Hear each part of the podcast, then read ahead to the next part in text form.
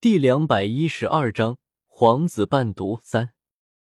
回听雨轩的路上，宝珠想起了什么，晃着阿九的手说：“阿九，冯先生为什么见到你会脸红？”阿九和蔼的看着宝珠说：“因为冯先生读的书太多了，心中的规矩也太多了，见到了女子不好意思才会脸红。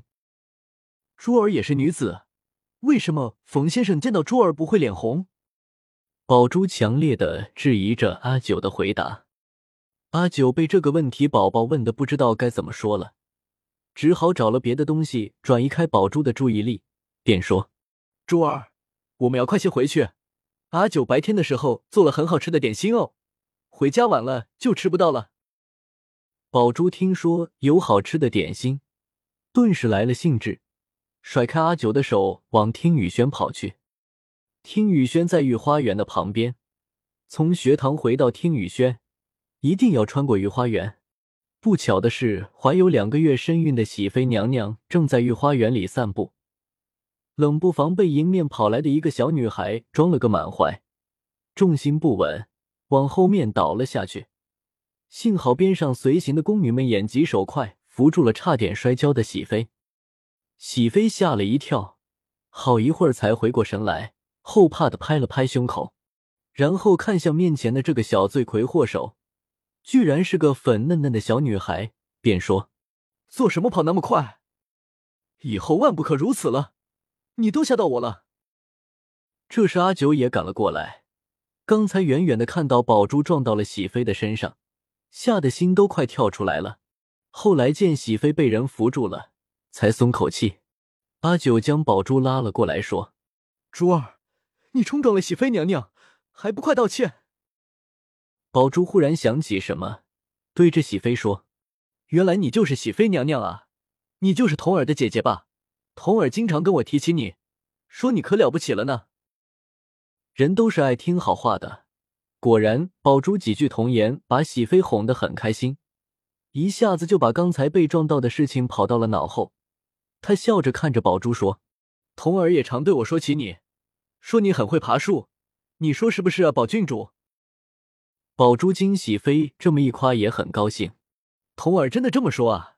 可惜我现在在宫里，不能常去找童儿玩了。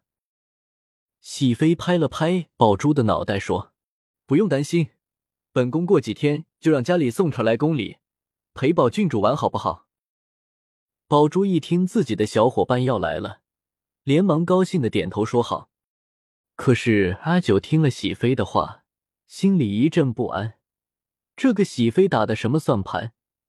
居然要将自己的妹妹接到宫里常住，云淡风轻之间还找了个这么冠冕堂皇的理由陪宝郡主玩。看来这宫里越来越热闹了。阿九不想再停留下去，他不想与后宫有任何的交集。于是见宝珠与喜妃聊得差不多了，便催着宝珠回家去。回到听雨轩的时候，一推开门，很是安静。阿九心里一阵疑惑：这几个奴才白天可是闲聊了一天，这一会儿正主不在的时候，怎么都规矩了？走到正厅里，才知道为何。因为这个宫里的最大官职的人——皇帝来了。皇帝坐在案几边上的椅子上，手里捻着一块点心，小口的品尝着。见到阿九和宝珠回来了，笑着说：“听那几个奴才说，这点心是阿九你亲自做的，朕刚刚尝了一下，确实不错。阿九这么好的手艺，朕竟然不知道。”宝珠听皇上说好吃，便也凑上去吃了起来。阿九连忙扯了扯宝珠说：“珠儿，见了皇上要行礼啊，你如何能如此的不懂规矩？”皇上忙制止说。小孩子懂什么？再说了，你当初刚认识朕的时候，也是什么规矩都不懂。算了吧，什么规矩礼节的都不重要，只要相处的开心就好。阿九点了点头，什么也没说，在另外一张凳子上坐了下来。宝珠吃了几块点心，吃的太急，噎住了。皇帝笑着倒了杯茶水递过去，宝珠接过茶水，灌了几口，感觉好些了。